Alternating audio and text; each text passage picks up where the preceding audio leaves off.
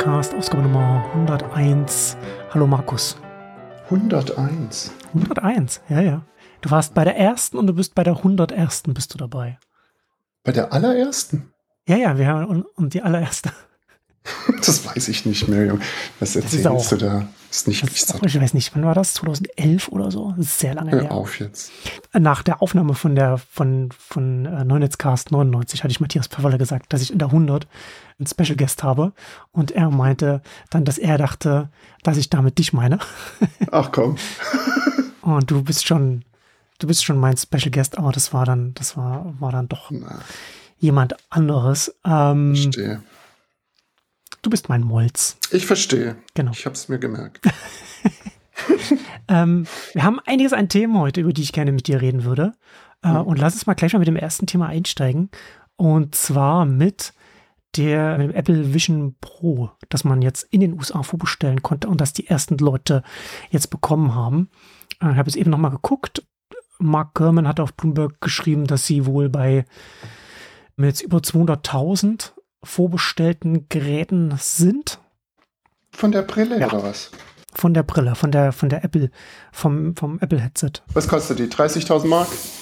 Oder 3.500 US-Dollar. 3.500.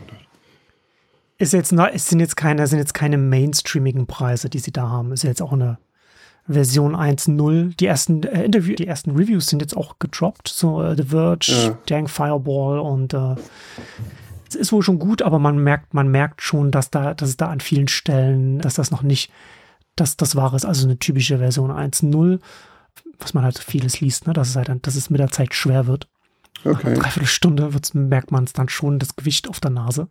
Was ich interessant finde, ah, wenn man, wenn man gleichzeitig okay. sagt, dass es die perfekte Art ist, einen Film zu gucken. Also, da, okay. Das passt dann nicht hundertprozentig zusammen.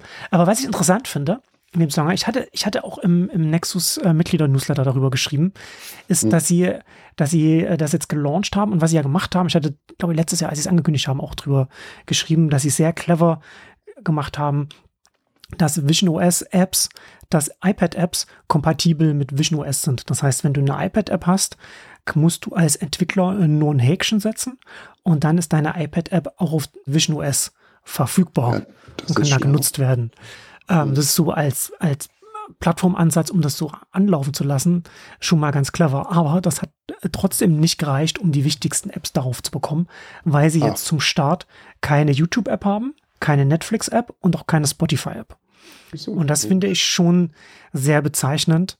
Ist natürlich so eine kompatible iPad-App, das ist ja nicht die optimale User Experience dann in so einem, in so einem Umfeld. Nee. Aber äh, das sich bewusst zu entscheiden, da die App da nicht raufzulassen, äh, deutet für mich und für andere, es gibt durchaus auch Diskussionen, dass das nicht der Fall ist, aber für mich deutet es darauf hin, dass. Was ist das Problem? Na, diese Unternehmen wollen einfach, die haben einfach ein Problem mit Apple. Die haben ein Problem ja, damit, wie Apple seine halt Plattformen handhabt. Also musst du mal, musst dir mal überlegen, so Netflix, ne, ist ein Abo-Modell. Du, du lädst die Netflix-App runter ja. und Netflix kann dir nicht sagen, wo du ein Abo abschließen kannst, weil sie dich nicht in ihrer App auf die Webseite verweisen dürfen. Das musst du selber rausfinden. Dass du das ja, aber ist nicht auch UI schon ein Problem? Ich meine, wie kannst du mit, mit, mit, dem, mit dem Auge klicken? Wie geht das? Ja, ja. Aber das, das ist interessanterweise, du hast, hast du ja bei einem, bei, bei Multitouch hast du ja eine mhm. viel geringere äh, Density, was so die Touchpoints angeht, als wenn du jetzt mhm. mit, klassisch mit Maus auf dem Desktop unterwegs bist. Ich glaube, da, ist das, ist das mit, mit, mit iPad-App und, und Vision OS? Ich glaube, dass das relativ gut funktioniert. Was äh, John Gruber auf Daring Fireball geschrieben hat, ist, weil, sie, weil es ja auch keine YouTube-App gibt, musst du dann, gehst dann halt auf die Webseite. Und er meinte, schreibt in seinem Review, dass das schon problematisch ist, weil da, da ist die Webseite, da ist die Density zu hoch, die Dichte an, an UI-Elementen, ja, die, die, man anklicken die kann. Klickflächen, die Klickflächen sind zu nah beieinander. Für das Eye-Tracking, genau. Ja. Ja, du musst halt auf die, Mo du musst schon dann auf eine mobile Webseite gehen vielleicht. Also man macht ja so mobile Interfaces so mit 40 bis 50 Pixel. Für Wobei ich gar Klick. nicht weiß, gibt es überhaupt noch eine mobile, eine mobile YouTube-Seite, ja, die, ja, die dann entsprechend auch so etwas dann, das dann hat? Ja, ja, bestimmt. Mobile Webseite ist immer noch wichtig für viele, hm. viele Gebiete der Erde. Aber das fand ich schon sehr interessant, dass, dass diese Unternehmen, die das durchaus hätten anbieten können, ähm, ja, sich dagegen entschieden haben. Und das ist, also gerade Spotify, bei Spotify ist es natürlich äh, offensichtlich, die sind ja schon in einem starken Disput mit, mit, mit Apple, die ja, ja. mit Apple Music direkt mit Spotify konkurrieren. Und, und Spotify ja auch ein Geschäftsmodell hat, wo es, wo sag ich mal jetzt die Gewinnmarge jetzt nicht so hoch ist. Und mhm. da auf 30 Prozent äh, noch haben zu wollen von jedem Abo und so weiter, das ist dann schon hochproblematisch. Und da unterstützt man kein, keine neue Plattform, wenn man es nicht muss. Ne? Also die verlieren ja jetzt keine, keine Mitglieder keine oder keine Nutzer bei einem, bei einem mhm. Gerät, das dreieinhalbtausend Dollar kostet, das nur in den ja, USA verfügbar ist und jetzt vielleicht ein paar hunderttausend äh, Leute nutzen will. Was willst du mit der Brille jetzt Musik hören oder was? Naja, wenn du die Brille zum Arbeiten benutzt, das ist ja durchaus auch eine, hm. eine Option da, ne? dass, du dann, dass du dann alles darauf hast. Aber es ist nicht ein bisschen wie mit dem Fahrrad schwimmen gehen. Für Spotify jetzt. Ja, ja, wahrscheinlich. Aber da, also da kann man schon noch durchaus noch sagen, da, da ist es auch noch mal weniger äh, von der Nutzung her. Interessant. Aber Netflix, ne? Also das ist ja, natürlich so für die, für die US Early Adopters schon sehr, sehr, sehr bitter, weil natürlich die Vision Pro natürlich auch optimal ist, wenn du, wenn du mit dem Flugzeug reist, du setzt hm. dir die Brille auf und guckst, guckst einen Film auf Netflix. Das kannst du natürlich nur, wenn du eine App hast, die auch Downloads erlaubt. Und da kannst du nicht einfach ja. die Netflix-Webseite aufrufen im, Im Flugzeug. Flugzeug nein. Mhm. Also das, das fand ich zumindest interessant, dass sie da, dass sie es da nicht geschafft haben, die zu bekommen. Ja, und, und weiß, weiß man von Leuten, die das tatsächlich benutzen, wie, wie viel Angst man hat, während man das benutzt? Weil ich hätte Angst. Vor was? Vor was denn? Na, das, weil ich ja, weil ja die Realität trotzdem noch da ist. Und wenn ich jetzt im Flugzeug bin und ich kriege nicht mit, wie die Turbulenz kommt und ich gucke gerade einen Film, weiß nicht. Da so. Da gibt es dann bestimmt dann auch irgendwann so ein, so, ein, so ein Feature wie bei der Apple Watch, das dann misst, wenn du hinfällst. Das dann misst, wenn jetzt hier Turbulenzen sind im Flugzeug. Ja, aber dann ist doch schon zu spät. Ich will ja nicht hinfallen. Ich will nicht wissen, dass ich hingefallen bin. Ich will gar nicht erst hinfallen. Ich, ich sehe, du sprichst dir wieder die, die, die, die, die wichtigen Aspekte an. Es ist ja, ist, mhm. ja nicht, ist ja nicht Virtual Reality, sondern es ist ja äh, Mixed Reality.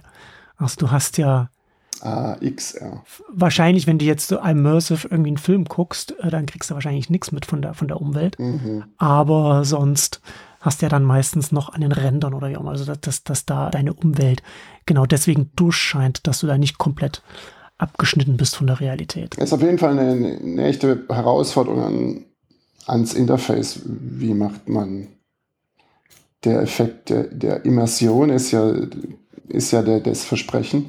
Hm. Aber gleichzeitig willst du ja schon wissen, ob die Ampel jetzt rot ist. Gut, aber mit dem Headset würde ich jetzt auch nicht auf dem Fußgängerweg rumlaufen, muss ich sagen. Ja, ja, klar. Aber du verstehst. Also es, es gab ja auch schon diese Apps, ja. die dein Handy, dein Handyscreen durchsichtig machen, dass du während du aufs Handy guckst, deine Füße sehen hm. kannst falls da was Das finde ich ja, das finde ich ja in, in Science-Fiction-Filmen immer, immer super, wenn sie diese futuristischen Tablets in der Hand haben, die so mhm. durchsichtig sind und dann Super Secret Dokumente sich auf diesem durchsichtigen Tablet angucken, wo man von der anderen Seite quasi sehen kann, was sie sich gerade angucken. Sieht. Ist nicht, nicht super, nicht super zu Ende gedacht von der, von der Handlung und vom, vom, ja. Set-Design, sag ich mal. Aber tatsächlich, das ist ja, glaube ich, schon auch ein Grund, warum Apple dieses das Ganze gemacht hat, ne? Mhm. Dass du nicht komplett VR und du bist abgeschnitten, dass, dass es mixed ist, dass, dass, dass es eher Augmented Reality ist, auch wenn sie es nicht so nennen. Spatial Computing nennen sie es ja. Mhm. Und auch in die andere Richtung, ne? Dass deine dass deine Augen gefilmt werden und außen dargestellt werden und so etwas, was ich jetzt eher für ein Gimmick halte. Aber dieses, diese, diese Wechselbeziehung zwischen dir und der Umwelt haben sie da ja schon mitgedacht. Ja, man sieht von außen dann, ob du schläfst oder tot bist, zumindest. Und das ist ja schon wichtig. Ja, ja. Naja, ich bin gespannt. Also, es äh, steht und fällt natürlich mit den, mit den Anwendungsgebieten. Und ich sehe halt irgendwie höchstens professionelle Sachen bisher oder halt sehr. Es ist schon etwas als Unterhaltung, es ist schon, was viele gesagt haben, das trifft schon zu, ne? Dass du jetzt die Generation, die jetzt heranwächst und ich meine, wir mhm. haben jetzt vielleicht noch einen Fernseher, auf dem wir, auf dem wir Sachen gucken oder, oder, oder, oder vielleicht auch noch einen, noch einen Beamer oder so etwas.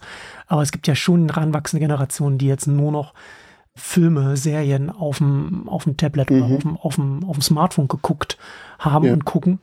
Und für die ist das natürlich, ist das natürlich da, so ein, so ein, so ein Formfaktor natürlich dann schon nochmal was anderes von der, von der Immersion her. Also nicht nur Filme, sondern mhm. auch was so Spiele und so weiter angeht. Mhm, ja, Spiele, ähm, klar. Aber was, aber was mich tatsächlich hat aufhorchen lassen als Vater von Kindern, war, was ganz viele geschrieben haben, als sie diese, als diese schon US-Journalisten, Journalistinnen das das erste Mal testen konnten, haben sie zum Teil Minuten vorher Spatial Video gedreht, also mit einem iPhone 15 Pro, mit dem man das machen kann. Ja. Ähm, und haben dann in diesem Headset diese Videos geguckt und ähm, der eine hat erzählt, der hatte mit dem, der hatte, das war so ein Tech-Journalist, ich glaube, ich hatte das auch im, im Nexus Newsletter kurz als, als, als Linkverweis drin, bin ich aber nicht mehr ganz sicher. Der hatte eine Woche vorher sich mit seiner Mutter zum Abendessen getroffen und hat mhm. das, und hat da ein Video gemacht und hat das dann bei diesem, Test bei Apple, als, als, er, als er das äh, Vision Pro nochmal testen konnte, dieses Video äh, nochmal angeguckt und da sind ihm die, da sind ihm die Tränen gekommen. Und er hatte, und er hat auch geschrieben, dass er ganz äh, self-aware darüber nachgedacht hat, ob die jetzt, ob die jetzt von, ob jetzt die Vertreter des Unternehmens von außen sehen können, dass er da so super emotional wird. Aber das hat er gesagt, und habe ich auch bei anderen gelesen, ist, dass es diese, dieses 3D Video, dass man dann da äh, über die, das Headset gucken kann, das ja. ist wie eine Erinnerung nochmal ja, ja, erleben. Äh, und das war dann für mich dann auch so der Punkt, wo ich, wo ich dann, als ich das von wirklich mehreren, fünf, sechs, sieben Stellen und so gelesen habe, wo für mich dann klar wurde, aha, okay, dann ist das jetzt der erste, das erste Mal, dass ich einen richtig guten Grund habe, äh, mir das Pro-Modell vom iPhone zu holen, so dass ich so früh, so früh wie möglich diese Art von Video von meinen Kindern hm. machen kann, weil ich jetzt nicht mehr eine Vision Pro kaufen werde, aber innerhalb mhm. der nächsten fünf bis zehn Jahre sicherlich so ein Headset haben werde, mit dem ich das machen kann. Was da auch noch da ganz interessant ist, was ich jetzt gelesen habe, ist, dass das auch Meta ähnlich sieht, weil sie jetzt gerade daran arbeiten, diese Kompatibilität für, für Spatial-Videos auch bei ihren Headsets zu unterstützen. Also das kann man jetzt schon, kann man so portieren, dann kann man das dann auch gucken. Aber dass es dann so quasi out of the box geht, dass alles, was du jetzt mit einem iPhone oder einem anderen Gerät so ein Video nimmst, dass du das auch dann da auch dann da gucken kannst. Ja, ja, Immersion ist schon mächtig. Also man täuscht da sein eigenes Gehirn schon ordentlich weg. Also ich Das hab, muss wirklich beeindruckend sein, ja. Es gab ja schon, schon ewig diese Cardbox-Brille für, für Google. ist genau, genau das gleiche wie das, worüber wir gerade reden. Es ist fast kein das, Unterschied. Ja, es ist ja. fast kein Unterschied. Also nur, dass das eine halt 2 Mark kostet und das andere 3500. Und wenn du bei dem, genau, bei dem Cardboard, da kannst du deine Augen auch draußen draufmalen. Ähm, ja, und dann genau. sieht man auch nicht, wenn du schläfst, wenn du dann die Augen zumachst, mhm. weil das ist ja immer nur das sehen Leute sehen dann, was du drauf gemalt hast. Aber ja, wo ist der Unterschied zu? Also da kann ich, da gibt es nämlich eine YouTube. Das ist, das ist wie, das ist wie damals, als ich irgendwie 2009 oder, oder 8 oder so über, über Dropbox mhm. auf dem Neunetz geschrieben habe und jemand kommentiert, aber ich habe doch FTB, wofür brauche ich das? Doch genau das ja, Gleiche. Ist korrekt. ist korrekt. Ah, ja. Ich glaube, das ist unsere letzte gemeinsame Podcast.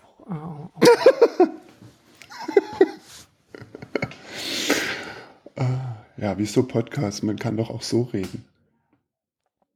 Wir haben doch FTP. Abo FTP oder Abo Abkürzungen. Hm. Lass uns mal über das nächste Apple-Thema reden. Und zwar, was direkt daran anschließt, und zwar äh, ja. CTF. Und das steht für Central, äh, nee, nicht Central, Core, Technology Fee. Apple hat jetzt vorbereitet, dass sie die, den, den DMA unterstützen. Da müssen sie einiges beim App Store machen. Der DMA ist die europäische, was genau?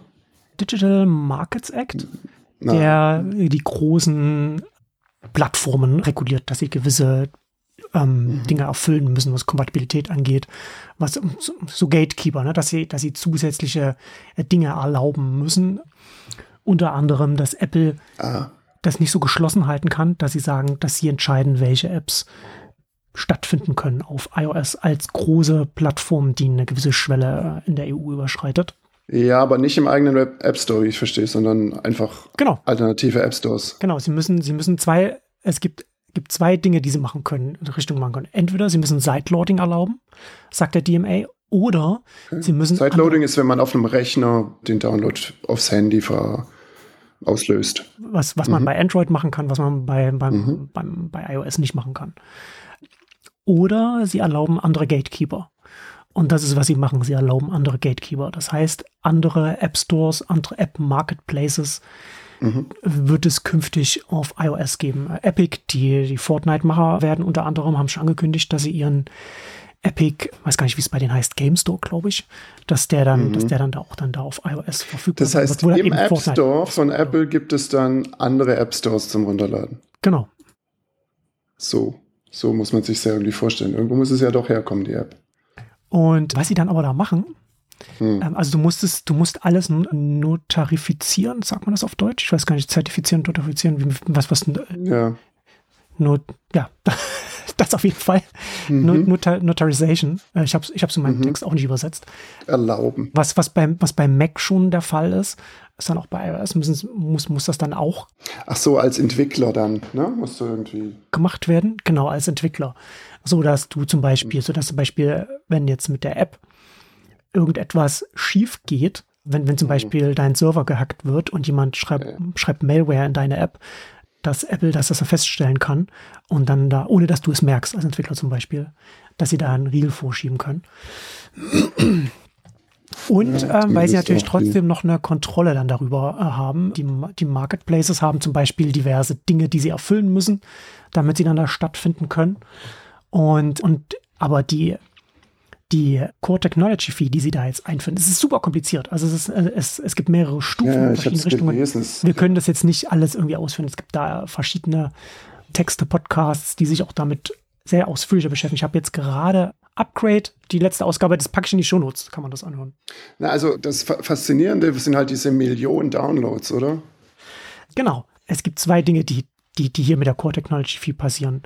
Zum einen der Marktplatz muss für jede Installation 50 Cent pro aktiven Nutzer zahlen. Das heißt, wenn ein Nutzer den Marktplatz runterlädt auf sein, auf sein Gerät, muss der Marktplatzanbieter 50 Cent jedes Jahr, solange, solange dieser Marktplatz da auf, auf, auf diesem Gerät ist, an Apple zahlen. Ehrlich?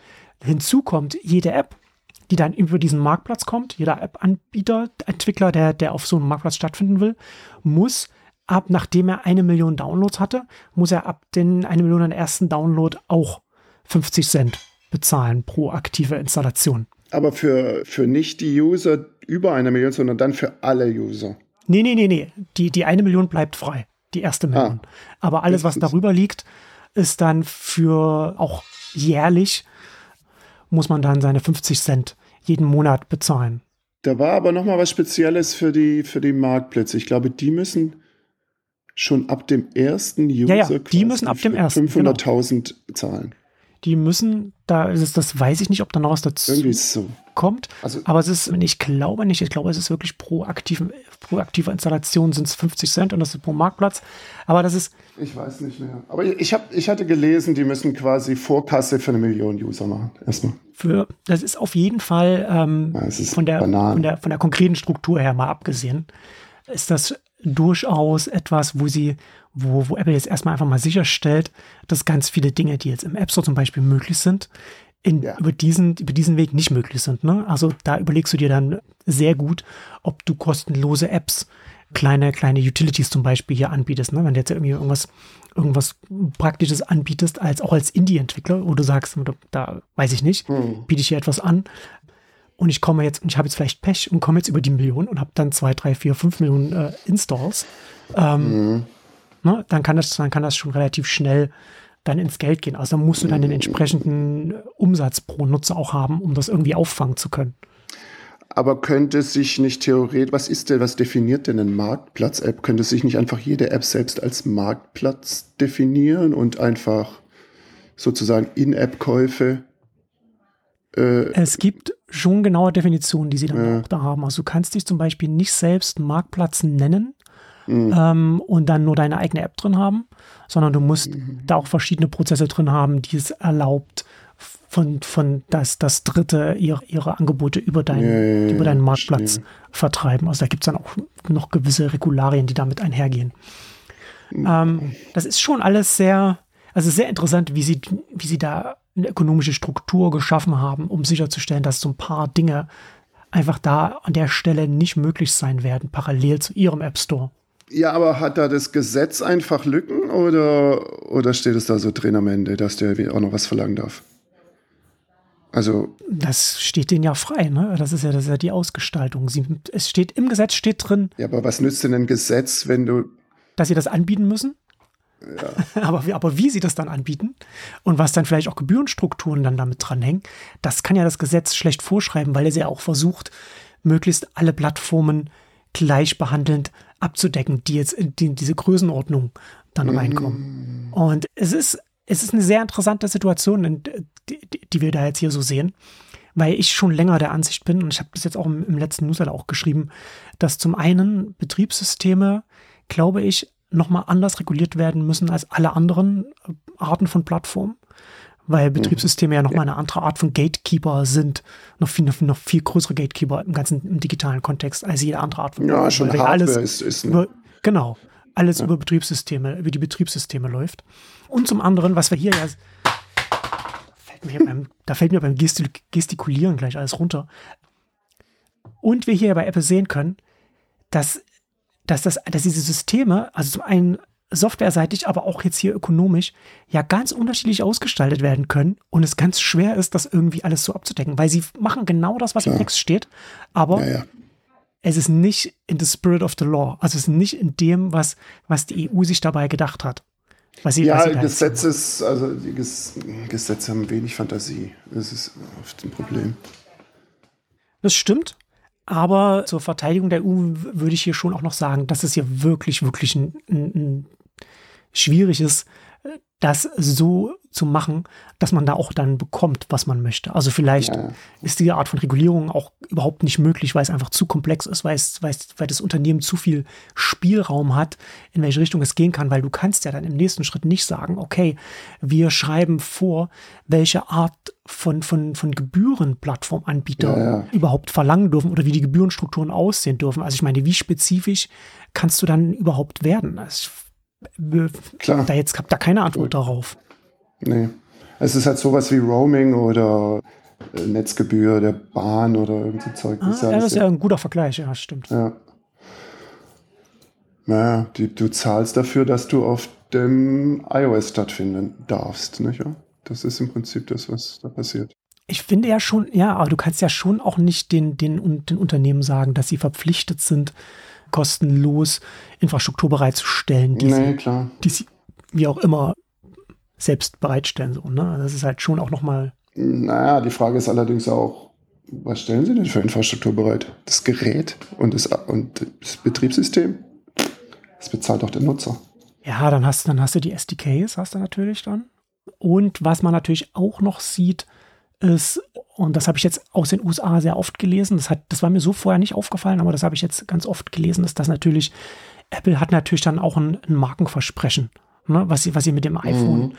sehr erfolgreich umgesetzt haben. Ne? Es ist ein, es ist ein mhm. Taschencomputer, bei dem Leute angefangen haben, wieder Programme zu installieren. Also das kann man sich mhm. vielleicht heute nicht mehr dran erinnern, ne? aber mhm. in den Nullerjahren Windows, da hat man sich, da hat man sich keine Programme installiert. Das hat man mhm. einfach nicht gemacht. Das ist viel zu gefährlich gewesen. Und das ist schon etwas, was, was sowohl äh, iOS als auch Android wieder geschaffen hat und mehr noch iOS und, und, und Apple, weil sie einfach eine sichere Umgebung geschaffen haben für ganz normale Nutzerinnen, die sich nicht mit, weiß ich nicht, Antivirus-Programmen und bla bla bla beschäftigen wollen und auch nicht beschäftigen wollen müssen und sollten, mhm. um das einfach benutzen zu können, um auch äh, da Programme installieren zu können. Und dieses Markenversprechen wird von der, von von der EU mit der Regulierung so ein bisschen unterwandert, indem man sagt, Öffnung muss sein, ist wichtig. Ich kann diese Argumentation schon nachvollziehen, was, was, was da Ja, sicher. Ich kann das auch verstehen, aber es ist gleichzeitig der Grund, warum ich kein iPhone habe. Also noch nie hatte. Weil du nicht, weil du keine normale Nutzerin bist. Ja, weil ich, weil ich nicht, weil ich nicht mit 30 Prozent im Store und so weiter, das kann ich halt, also der eigentliche Grund, warum ich kein iPhone habe, ist, weil es keine Zwischenablage hatte, das erste Modell. Ja, das, ich, ich erinnere mich daran, das war eine Herausforderung. also, das, das, ich konnte es einfach nicht ernst nehmen. Seitdem kann ich das nicht ernst nehmen.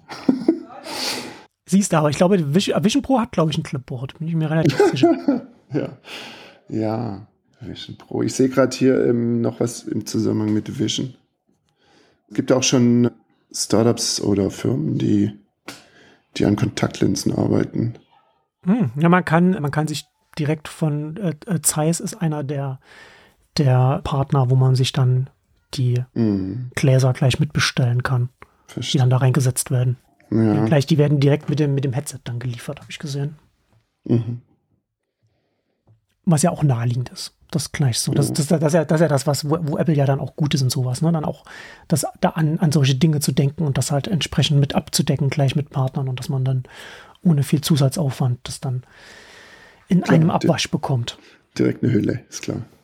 Aber das hier ist eine Connected Linse, also eine echte Kontaktlinse, die blinkt. Ach, sowas meinst du, ja. Mhm. Okay. Hm. Aber das ist also, ja wahrscheinlich noch ein bisschen Zukunft. Alles nur Brückentechnologien, bis, bis der Chip im Hirn ist. Und das gibt es ja jetzt auch schon. Hm. Und Neuralink, na klar. Hm, klar. Ich bin mal gespannt, wie sich das, wie sich das entwickeln wird. Ganz interessant, was ich ganz lustig finde, hm. ich glaube, das wirst du auch lustig finden. John Cooper hatte auf der Fireball auch darüber geschrieben, dass natürlich das alles, was jetzt, was jetzt äh, Apple, worüber wir jetzt gesprochen haben, die Core Technology Fee und, und wie sie, wie sie das alles umsetzen, das haben sie jetzt der EU gegeben und, und hm. die EU guckt sich das jetzt an und sagt, und sagt hm. ihnen dann, ob das jetzt okay ist und ob sie das so ab, abnicken. Ah, und er meinte, ja, das ist ja, sie geben das jetzt, sie warten quasi jetzt so wie, wie ein App-Entwickler bei, bei, bei App-Review quasi nicht weiß, ist das jetzt okay, was ich jetzt in Arbeit reingesteckt ja, habe? Ja. Bitte, bitte, geht, können wir das, geht das, geht das, das ist gerade noch so durch, ja, ja. Das sind halt alles die Grenzen. Auslotung der Grenze. Genau, mhm. oder um eine, eine, Umdrehung der, der, der Rollen, wo Absolut. wenn man auf der anderen Seite steht. Ja. Fand ich ganz lustig. Ja. Also ich finde, ich, ich habe gerade an die Werbewirtschaft gedacht. oh, okay. Auf Was so einem. Mal so macht.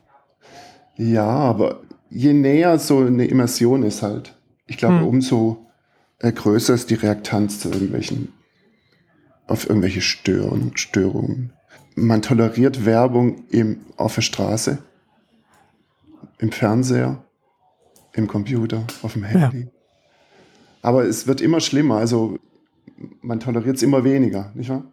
Absolut. Also das ist Ad, äh, Adblocker gibt es. Äh, es ist ne? völlig aus, ist völlig ausgeschlossen, dass ich jemals Netflix mit Werbung sehen werde. Und wenn ein Video nur noch Werbung hat, werde ich das nicht mehr benutzen. Das wäre bei oder bei Disney Plus oder so auch. Ja, vor allem nicht in so einer Skibrille. Stell dir vor, du hast Werbung in der Brille. Genau, was, was du sagst, ne? Du hast äh, unskippable Ads, die dein mm. ganzes Sichtbild ausfüllen.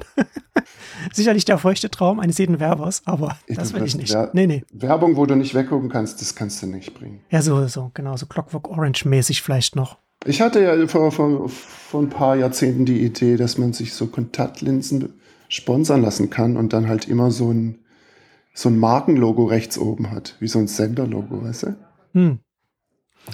Ich habe neulich auf, auf, auf der Berliner, auf Berliner Straße, auf dem, auf dem Parkplatz, sind wir so lang, sind wir lang spaziert. Da stand, ich glaube, ich bin nicht mehr ganz sicher, ich glaube, es war Miles. Stand so, mhm. so, so, so, so ein Carsharing-Auto. Und in dem, in dem Fenster von der Rückbank war ein Screen eingelassen und da wurde Werbung angezeigt. Wow. Ähm, das ist jetzt auch nicht überraschend, dass das, dass das dann so kommt, aber war dann trotzdem erstmal ein bisschen, aha, okay, ja. ja, das ist natürlich auch wieder eine Fläche, die dann gleich wieder als, als Werbung äh, nutzbar gemacht wird. Synergie. Ja, Pizzaboxen werden bedruckt, alles. Genau. Lass uns mal über TikTok reden. Ja, was ist, das habe ich nicht verstanden. Was ist mit Universal? Universal, äh, die alle Labels haben mit TikTok Verträge über, über die Nutzungsrechte der Musik so wie sie es auch mit YouTube und, und, und anderen haben. Also, dass du, wenn du jetzt auf TikTok dein, dein Tanzvideo machst, dass du das dann mit deinem, mit dem entsprechenden Lied, zu dem du tanzt, äh, unterlegen kannst. Oder wenn du mit auf dem Skateboard durch die, durch die Straßen fährst und dabei dein, dein Orangensaft oder was ich auch immer das auch. war, trinkst. Ja, ja. Nee, das ist, äh, das war Cranberry war das. Fleetwood Mac. Genau, Fleetwood mhm. Mac war das, genau. Und die sind sich nicht einig geworden. Ähm, Universal Music oder TikTok wollte, glaube ich, weniger an Universal zahlen, als sie beim vorigen Vertrag hatten. Das sagte nicht Universal. Und dann haben sie jetzt mhm. am 31.01. den Deal auslaufen lassen.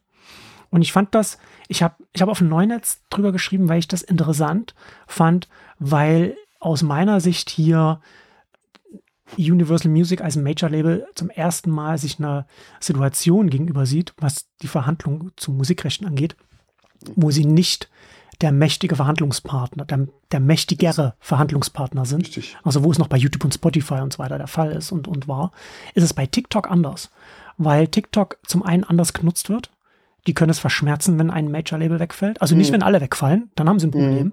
Aber mhm. wenn einer mal wegfällt, können die das, können die das durchaus verschmerzen, weil das ja nicht was ist wie äh, für den passiven Konsum, ne, wo du halt alle Musik finden ja, ja. willst. Also mein erster Gedanke war jetzt, wer muss da wen bezahlen eigentlich? Genau, das kommt ja noch dazu. Das fand ich auch ganz interessant, ne? Dass natürlich so TikTok, das wirklich so ein Kingmaker ist, ne? Das so Hits nach ja. vorne holt, wo ja, Billboard mit, mit TikTok kooperiert, um da so Charts aufzuzeigen, so, so up and coming und so weiter. Und wo, wo, wo, wo sie zum Teil, ne, Fleetwood Mac, was du, was, was du sagst, was wir schon äh, angedeutet ja. haben, wo ein Album aus, ich weiß nicht, aus den 70ern oder so, auf einmal wieder auf Platz ja. 1 der, der Charts landet, einfach aufgrund eines viralen TikTok-Videos, das da wirklich durch die Decke gegangen ist. Ähm, und, und Universal schreibt in seinem offenen Brief an die, an die Musiker-Community, dass nur ein Prozent ihres Umsatzes von TikTok kommt. Hm. Weil, wo, ich, wo, ich, geschrieben habe, ja, na klar, das ist hm. halt, das ist halt der direkte That's Umsatz aus dem Vertrag. Aber das hat ja, ja gar nichts mit dem zu tun, was auf der Plattform mit der Musik passiert, die ja, auch von Universal zum Teil kommt. Ja. Und, und da entsprechend dann natürlich dann auch Umsätze generiert, ne? wenn, wenn, wenn, wenn, wenn die ja, Musiker dann sich finden. Also das ist schon, das ein schönes Beispiel, was da auch nochmal ist, wie man schön sehen kann, wie groß die, der Einfluss von TikTok auf Musik ist, ist letzten Skies Rising Report, den TechDirt seit zwölf Jahren macht. Da ist ein Chart mhm. drin, das habe ich bei mir in meinem Text auch nochmal drin. Influence of TikTok on Music Activities ist, ein, ist von, einer, von einer Untersuchung von, von PricewaterhouseCoopers. Und da sind nochmal ganz viele verschiedene Sachen drin. Ne? Unterschied zwischen Nicht-TikTok-Nutzer und TikTok-Nutzer. Also mhm. haben einen haben eine Künstlerin entdeckt, die, die jetzt ein Favorit geworden ist, sind auf ein Konzert gegangen, haben Merchandise gekauft und so weiter. Alles diese Sachen. Da ist alles der, die TikTok-Nutzerin viel höher als der Nicht-TikTok-Nutzer. Also, Ach. man muss ja kein Fan der Plattform sein. Ne? Also bin ich jetzt, ja. bin jetzt auch kein Fan von chinesischen Internetdiensten. Aber das kann man schon nicht einfach wegargumentieren, wie zentral diese Plattform als Distribution für Musik auch für Bücher, also Booktop und so weiter, aber jetzt für, für Musik wirklich super zentral einfach äh, geworden ist. Ja, wahrscheinlich für alles halt, ne? Alles, was sich da abbilden lässt, ja. Alles, was man kaufen will. Hm. Oder auch nicht. Und das ist schon eine, so eine Ausgangslage, die ist neu für Major Labels und ich glaube, dass die Erkenntnis ist noch nicht wirklich da angekommen. Also da versucht man jetzt so ein bisschen von ja. Universal-Seite die Muskeln spielen zu lassen, die wie gesagt, an anderen Stellen, glaube ich, auch so funktionieren, das auch so funktionieren würde. Ähm, mhm. Ich sehe nicht, dass das hier funktioniert, wenn sie die einzigen sind. Ja, ja, ja, klar. Aber auch wenn sie die größten sind, ne? Es ist das größte Major-Label, das, das von, von allen dreien. Aber nichtsdestotrotz. Ja, ist einfach eine Frage der Definition. Definiert sich TikTok als, als Unterhaltung, die auf die Musik angewiesen ist, oder ist es halt ein Shop am Ende? Ja, ich glaube gar nicht so, dass es darum geht, wie sie sich definieren. Es geht eher darum, was hat es für eine Auswirkung auf die Nutzung. Ne? Also wird die Nutzung von TikTok zurückgehen, wenn Universal da nicht mehr, ja, okay. die Musik von Universal da nicht mehr stattfindet. Halte ich für nicht so wahrscheinlich. Oder wird der Umsatz von Universal zurückgehen, weil sie nicht mehr da stattfinden dürfen können? Oder werden die Musiker und Musikerinnen, die bei Universal unter Vertrag sind, dem Label auf, mhm. äh, auf, auf die Decke steigen, ja. weil, weil ihre Musik da nicht mehr stattfindet und sie da nicht mehr mit ihren Fans kommunizieren können und ihre, und ihre neuen ja. Lieder und, und, und Alben und Konzerte promoten können auf dieser sehr zentralen Plattform. Ja, überhaupt. Wie verlangt jetzt Universal, dass TikTok irgendwie Fingerprinting macht für Universal Tracks und die aussortiert oder was? Ich meine, ich kann ja immer noch meinen eigenen Sound da rein. Basteln. Die haben, ja, das, das, das wird dann auch nochmal interessant. Das weiß ich auch nicht so genau. Ne? Es ist so, so Content-ID, wie YouTube es hat, haben sie nicht, zumindest nicht offiziell. Aber sie haben natürlich mhm. automatische so, so Urheberrechtsfilter, wo man so Dinge rausfiltern kann, was man ja einfach haben muss als, als globaler Dienst mit mit mhm. Inhalten, die von, von, von Nutzerinnen generiert werden. Ähm, ich, aber ich glaube, das ist so technisch, da lässt sich alles Mögliche lizenzieren und, und umsetzen, wenn Universal dann sagt, okay, jetzt mahnen wir ab oder so. Da gibt es dann sicherlich Wege auch bei TikTok, Ja, aber du kriegst sofort, also sobald der erste Künstler sein eigenes Lied nicht mehr posten kann, dann. Aber das, das kennen wir ja, ne? Das gab es ja bei YouTube auch schon. Da kennen wir. Aber da ja, ja. geht es halt dann rund. Ah. Aber das ist natürlich heute nochmal, genau, das ist ja heute nochmal was anderes als irgendwie 2010 oder so, als wir das Absolut. schon mal bei, bei, bei YouTube hatten, wo Musikerinnen, die vielleicht überhaupt über TikTok erst ihren Durchbruch hatten, groß geworden sind, äh, da den Hauptteil ihrer, ihrer Fan-Community haben. Da ist es natürlich mal was anderes als irgendwie vor, weiß ich nicht, 13, 14 Jahren, als man dann vielleicht neben den anderen Wegen auch mal noch mal ein kleines Video auf, auf diesen, auf diesen Videostreaming-Seite mhm. YouTube hochgeladen hat, von der man schon mal gehört hat. Aber die, die Ambivalenz des Marktplatzes äh, zeigt eigentlich nur wieder, dass, dass halt das Distributionsmodell über Label kaputt ist. Oder ich meine, man fährt quasi besser, wenn man kein ja. Label hat, weil man dann nicht abhängig ist von einigen, die sich jetzt mit denen oder nicht. Mir doch egal. Es gibt schon Dinge, die so ein Label noch einem noch geben kann als Künstler oder Künstlerin. Aber die Bedeutung ist schon massiv zurückgegangen von diesem ja. Unternehmen. Das, also wenn sie dir mehr Kopfschmerzen geben als ja, anderes, dann ja. ist halt ein Problem. Auf jeden Fall. Ja, klar. Ich meine, Musiker wollen sich halt nicht mit, mit Vertrieb und Produktion und Marketing auseinandersetzen. Das ist schon klar. Aber, ja, es ist vertragt. Und ja, also es wird auch TikTok nicht hundertprozentig egal sein, aber die Frage ist ja, wer hat hier den größeren Hebel? Und da sehe ich, dass TikTok da den größeren Hebel hat. Wie macht es denn Twitch zum Beispiel? Das gehört doch Amazon. Was, was machen die da? Weißt du das? Oder Mixcloud und so? Da bist du mich jetzt auf dem falschen Fuß. Das weiß ich nicht, wie das da ist. Aber du hast. Aber es ist ja überall Ärger mit Musik und allem. Ja, Mixcloud ja. Äh, ja. und so es geht ja echt immer darum, wer ist für wen gut. Und wer müsste eigentlich wen bezahlen, wenn es. Es gibt ja dann für alles, geht. genau, es gibt ja für alles dann so Lizenzen, so, so, so Pauschallizenzen, die du dann, die du dann abschließt, mhm. damit Musik dann irgendwo so stattfinden kann, wo, wo du, wo dann, wo aber dann halt dazugehört, dass die Songs nicht einzeln anwählbar sind, so auswählbar sind und sowas. Ja, ne? ja, nicht skippen das dürfen. und dann genau, sowas, genau. Ja. Oder so, das sind so, so, so Pseudo-Radio-Lizenzen quasi. Mhm. Ähm, aber im Detail bin ich da jetzt bei dem Lizenzsystem jetzt auch nicht drin. Aber du kannst nicht, du kannst nicht als, als Amazon-Dienst Twitch zu Livestreaming machen, ohne dass du irgend, mhm. irgendwas an die Major-Labels zahlst. Also gut, oder, oder potenziell zahlst über. Also was, was ich jetzt letzte Woche gemerkt habe, ist, dass du, oder was gestern erst, dass Instagram jetzt Musik für mich hat, wenn ich ein Business-Account bin. Und zwar halt populäre Musik. Nicht nur das, was vor, vorher da war. Die, also du konntest hm. als, als Business-Account in deine Stories und Reels nur und deine Posts mittlerweile auch, ne? Musik reinmachen, die aber halt irgendwie royalty-free war oder geklärt oder so. Und mhm. da war nichts Populäres dabei. Und jetzt gestern habe ich äh, Vanille Eis äh, hinterlegt.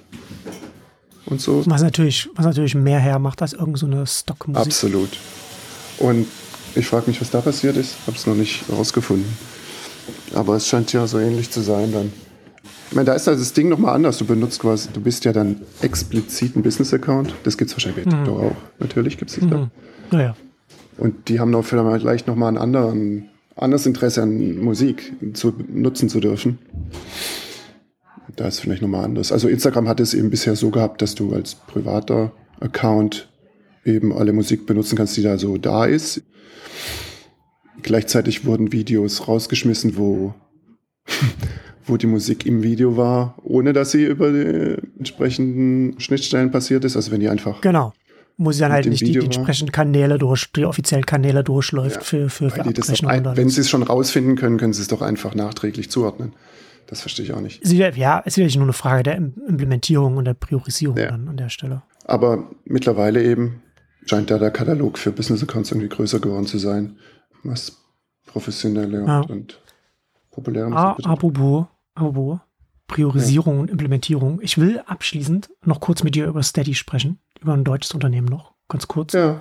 Ich habe einen Text geschrieben, kurz bevor wir hier aufgenommen haben, der, glaube ich, mir nicht so viele Freunde bei Steady machen wird.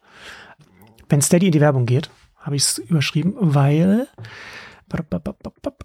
Gabriel Joran auf, auf LinkedIn letzte Woche geschrieben hat, dass bei, er schreibt, ich lese mal kurz vor. Bei Steady wird es demnächst die Möglichkeit geben, Newsletter zu sponsern, direkt darunter die von Nils Mickmann, Bestseller-Autor Daniel Schreiber, bla bla bla, entweder gezielt oder als Paket. So lässt sich ein vielseitig interessiertes und sehr aufmerksames Publikum erreichen, und zwar im persönlichen Kontext des bewusst abonnierten und gelesenen Newsletters.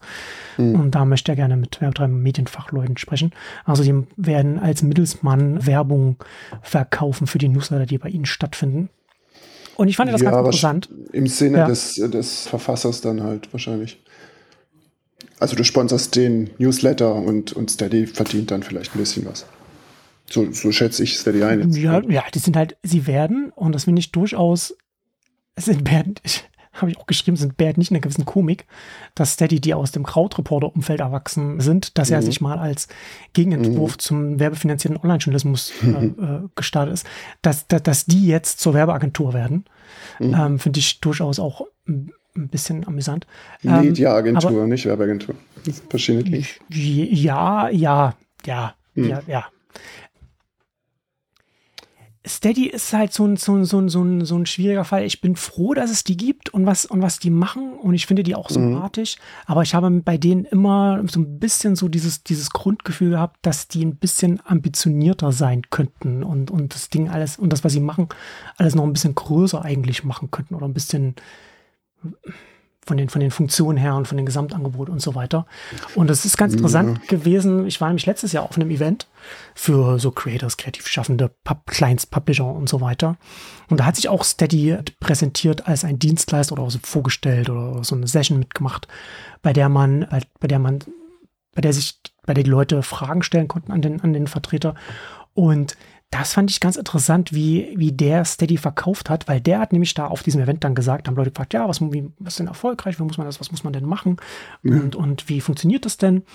Und er hat allen immer gesagt, pass auf, macht einfach das, was er jetzt schon macht, auf eurem kleinen Blog, in eurem Podcast mhm. und, und, und was auch immer ihr da so online oder Instagram-Account. Und, und bittet einfach eure Fans freiwillig, euch Geld zu zahlen, damit ihr das weitermachen könnt, was ihr schon macht. Also nicht irgendwie zu sagen, ja, ich mache jetzt noch ein zusätzliches Mitgliederangebot, wo ich auch noch was für Mitglieder mache oder, oder, oder irgend so etwas, ja, was dann nur die bekommen, die was bezahlen. Mhm. Und ich finde das grundsätzlich schon sympathisch als Ansatz, mhm. ähm, aber das schränkt natürlich den Scope, den Umfang von dem, was sie machen können, schon ein. Ne? Wenn sie sich selbst als, als Unternehmen sehen, das vor allem so eher so Liebhaberprojekte unterstützt oder so Hobbyprojekte oder so. Ja, das ist aber unterschiedlich die haben natürlich auch so, so Übermedien, Übermedien und so weiter und so natürlich ja. auch da, ne, oder Social Media Watchblog. Aber wenn sie den Fokus in der Kommunikation und im ganzen, dem, was sie so machen, sehr viel stärker auf diese freiwillige Zahlung legen, das hat ja Auswirkungen naja, auch auf die Roadmap, was Funktionen und so angeht. Naja, ich, finde, das, also, das, ich finde, das merkt man, das merkt man dem schon auch an, was sie so haben. Mm, weiß ich nicht genau, habe ich ja jetzt auch nicht den Einblick. Aber es gibt natürlich die Premium-Schranken bei Steady. Ähm, ja, natürlich haben sie das im Angebot, klar. Und dass es jetzt auch äh, eben Newsletter-Funktionen gibt dazu, dass es auch sehr, also das halt in Konkurrenz zu Substack einerseits und auf der anderen Seite zu Patreon. Ähm, ja, ja, das, sind, das habe hab ich auch geschrieben. Ne? Sie sind ja mal, als sie gestartet sind, da gab es äh, noch nur Patreon, da haben sie sich sehr daran mhm. orientiert und dann ist Substack hochgekommen und mein Eindruck war, und das habe ich, das ist lustigerweise habe ich das in Gesprächen auch erfahren, dass es, dass es auch andere so sehen, dass es schon so ist, dass Steady so ein Jahr bis ein anderthalbes Jahr später, nachdem Substack irgendeine Funktion eingeführt mhm. hat, äh, Steady das auch macht. Also sie sind da ein sehr langsamer Substack-Follower. Substack ist da schon so ein bisschen das Vorbild von dem, was sie an, an vielen Stellen, was sie machen. Nicht an allen, aber schon an einigen Stellen. Was ja auch naheliegend ist, ne? Wenn sie aus dem, sie kommen aus dem Krautreporter-Umfeld, da kommen sie auch aus dem Journalismus-Umfeld. Und da ist ein Substack natürlich sehr viel näher als, als das, was, was Patreon repräsentiert. Ja, wobei das, ja, ja, klar. Also beides. Ich finde die Mischung von beidem dann, dann schon auch sinnvoll. Ja. Ähm, gut, Patreon, da kannst du auch Newsletter schreiben, wenn du willst, ne? Äh, ja. und, und Substack und Medium und so, die haben ihre eigenen Probleme noch dazu. Was Steady macht, dass eigentlich der Inhalt verteilt stattfindet und nicht jetzt auf einer Steady-App oder so. Das finde ich auch recht sinnvoll. So wirst du halt auch nicht so schnell zum Zielscheibe wie jetzt Substack zum Beispiel. Ne, ja, ja, wobei das bei, ja, also ist das Steady natürlich schon nochmal, die gucken uns sehr viel mehr, die haben auch, die haben ja auch wann war das letztes, vorletztes Jahr, dann haben die auch einen Newsletter von Ken irgendwas hier, von diesem, mhm. meinem Radiomoderator äh, von der Plattform gekickt. Mit der Banane, ja. Aber sie sind ähnlich nah dran wie Substack, auch wenn sie nicht die eigene App haben oder sowas. Ne? Sobald du eine Struktur Klar. hast, auf der, auf der diese Publisher auch noch Geld über dich verdienen können, also indem du die auch noch Klar. wirtschaftlich stärkst und ermöglichst, ist nochmal eine andere Nähe da zwischen dem, zwischen der Dienstleisterplattform ja, ja, und, und, und, dem Publisher. Und bei Steady ist es ja nochmal, auch nochmal was anderes, würde ich sagen, weil bei denen ja nochmal hinzukommt, dass sie das ganze Payment abwickeln. Das heißt, wenn ich jetzt deinen Steady-Newsletter abonniere und dafür bezahle als Mitglied, dann bin ich als Abonnent in der Beziehung mit, mit Steady, das bei mir das Geld einzieht und dann an dich auszahlt. Mhm. Ja, die, die sitzen da nochmal dazwischen. Was, naja, was ich auch Text geschrieben habe, ich hatte bis jetzt immer nur bei meinen Mitgliederinhalten darüber geschrieben, das das erste Mal, mal öffentlich, aber äh, ja, finde, dass es Zeit ist, dass ich da auch mal mehr öffentlich darüber spreche. Was das hat nämlich einen ziemlich extremen Effekt auf alle Creators und Publisher, die zu Steady, zu Steady gehen, weil sie da in eine Abhängigkeit zu Steady reingehen, die, glaube ich, vielen nicht ganz hm. klar ist. Weil dadurch, dass Steady das Payment abwickelt, kannst du nicht einfach von Steady zu einem anderen Dienstleister wechseln, weil du dann Gefahr läufst, dass ein Großteil deiner zahlenden, deines zahlenden Publikums einfach wegbricht. Ja, das, das verbindet aber auch alle, alle diese Plattformen, nee, oder? Nee, nee tut es ja eben gerade nicht. Äh, äh, alle anderen, Substack, Ghost, Beehive, ConvertKit, Button Down, okay. Memberful, wo ich bin, die ja. setzen beim Payment alle auf Stripe. Und da musst ah, du, du mhm. hast, du musst einen Stripe-Account anlegen mhm. und den Stripe-Account verbindest du dann mit deinem entsprechenden Memberful-Account oder Substack-Account mhm. und so weiter. Ja, und darüber werden die ganzen Payments abgewickelt. Was bedeutet, wenn ich jetzt zum Beispiel von Memberful zu Ghost wechsle oder wenn jetzt zum Beispiel Casey Newton mit seinem Plattformer-Newsletter von Substack ja. zu Ghost wechselt, dann passiert für die, auch für die Bezahlabonnentinnen erstmal überhaupt nichts. Das wird alles umgezogen, mhm. ohne dass sie irgendwas, irgendwelche Zahlungsdetails nochmal neu irgendwo eingeben müssen, weil die weiterhin bei demselben. Okay, du machst die Lastschrift mit Stripe weil die, na, da sind es Kredit, Kreditkarten dann, aber ja, ja, ne? ja du hast halt, du hast halt, es liegt, es liegt halt weiterhin bei, beim selben Payment-Dienstleister. Ja, und da sind diese ganzen Creator-Dienste und Newsletter-Dienste und so weiter, die sind dann letzten Endes nur so eine Art Frontend, ne? wo, mhm, oder, mhm. wo Frontend und Backend voneinander getrennt ist. Und das hat halt zur Folge, dass du da als Kleinst-Publisher oder Creator, wie auch immer man es nennen will, in einer sehr viel geringeren Abhängigkeitsbeziehung bist, als es bei Steady der Fall ist. Und das ist schon ein, ein Unterschied wie Tag und Nacht. Ja, habe ich jetzt keine Erfahrung, wie, wie man bei Steady rauskommt, quasi. Ja, man, klar, man kann halt wechseln, ne? aber du hast ja dann mm. Payment, liegt halt bei, bei Steady. Mm. Was, was ich gesehen habe, was manche machen, ist natürlich dann, dass sie dann weiterhin die Mitgliedschaften bei Steady weiterlaufen lassen und das dann händisch oder, oder halbautomatisiert dann, dann synchronisieren bei dem Dienst, bei, zu dem sie dann gewechselt sind. Naja, verstehe. Ja, also das ist dann halt so, ein, so eine Krückenlösung dann an, an der Stelle. Ähm, aber das ist halt schon was, ne? wenn du dann halt deinem Zahlpublikum mit dieser Plattform bist, dann hast du, glaube ich, auch eine ganz andere oder du musst eine ganz andere Anspruchshaltung an die haben, die, also zu, die ja auch noch, was noch dazu kommt, auch 10% von den Einnahmen behalten, die du machst. Was mhm. ja auch, das sagt man ja immer, alle Leute in den USA sagen, ah, Substack nimmt 10%, das ist so viel. Mhm. Und das ist, obwohl Substack zum einen es relativ leicht macht zu wechseln und Substack auch mittlerweile ziemlich gute Features hat, um neue, neue Mitglieder zu bekommen. Also da sind die sehr gut, was das angeht. Und das ist ja alles, mhm. bei beidem ist das Steady nicht so gut. Und da glaube ich, also es ist nur meine Vermutung von außen, aber ich glaube, dass Steady da schon in, in, hinter den Kulissen in Gesprächen mit Publishern ist, sind, die ein bisschen mehr Wachstum oder ein bisschen mehr, mehr, mehr Engagement von, von Steady erwarten. Äh, und dass da jetzt daraus jetzt dieses, dieses ganze, dieser ganze Werbe, diese, diese Werbegeschichte herkommt. Mhm. Aber das ist nur eine Vermutung. Aber das könnte ich mir durchaus vorstellen. Ja, ist auf jeden Fall interessant. Ja. Aber wie gesagt, ne, also ich finde gut, dass es, dass es die gibt und was die machen. Ähm, ja, absolut. Da ist auch wichtig, dass wir einen deutschen Spieler da haben. Ja. Äh, an der Ecke.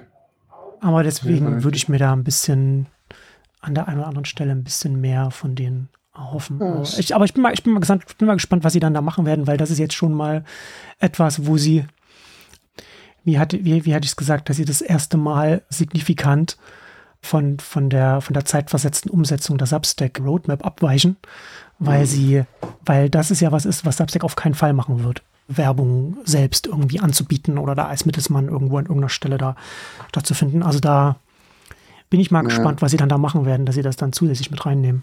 Naja, es ist halt ein klassisches Modell, dass du für einen genau. Newsletter ja. Podcast eben Sponsoren hast und das musst du wahrscheinlich jetzt irgendwie abbilden, ja. Ist auf jeden Fall spannend, wer alles woran Geld verdienen will. Muss halt jeder seine Rente zahlen. Seine Rente sagen, jeder seine sich der Kreis. Ich meine, Apple macht das ja auch. Ja, ja. Umsonst und so weiter. Also Geld bezahlen. Ich, die ganze Geldsache ist einfach schwierig. Da hält jeder seine nicht Hand damit auf. anfangen sollen. Man kann mir, also das ist, das ist, ein, das ist ein gutes Stichwort, äh, man kann übrigens mir auch Geld bezahlen, indem man Nexus-Mitglied wird. Ja. Bei mir geht es einfach über PayPal, me slash Cosma und dann ein Betrag deiner Wahl. Bei mir gibt es keine Beträge der Wahl, feste Beträge, die auch, die auch äh, demnächst angepasst werden. Also wer jetzt, ja, Inflation wer jetzt noch Schnäppchen, genau, genau. Wer jetzt noch Schnäppchen machen will, dann schnell, bevor die Inflationsbereinigung zuschlägt. Hast du abschließend noch irgendwas, was, was du noch ansprechen willst oder sagen willst? Sonst. Ähm, wir machen jetzt Schluss. Was liegt dir auf dem Herzen? Nix. Also, es ist immer alles irgendwie ein bisschen komisch. Aber es ist mehr so ein allgemeines Weltbild. Ich wünsche dir ein schönes Wochenende. ich, ich dir auch. Danke dir. Ciao. Bis dann.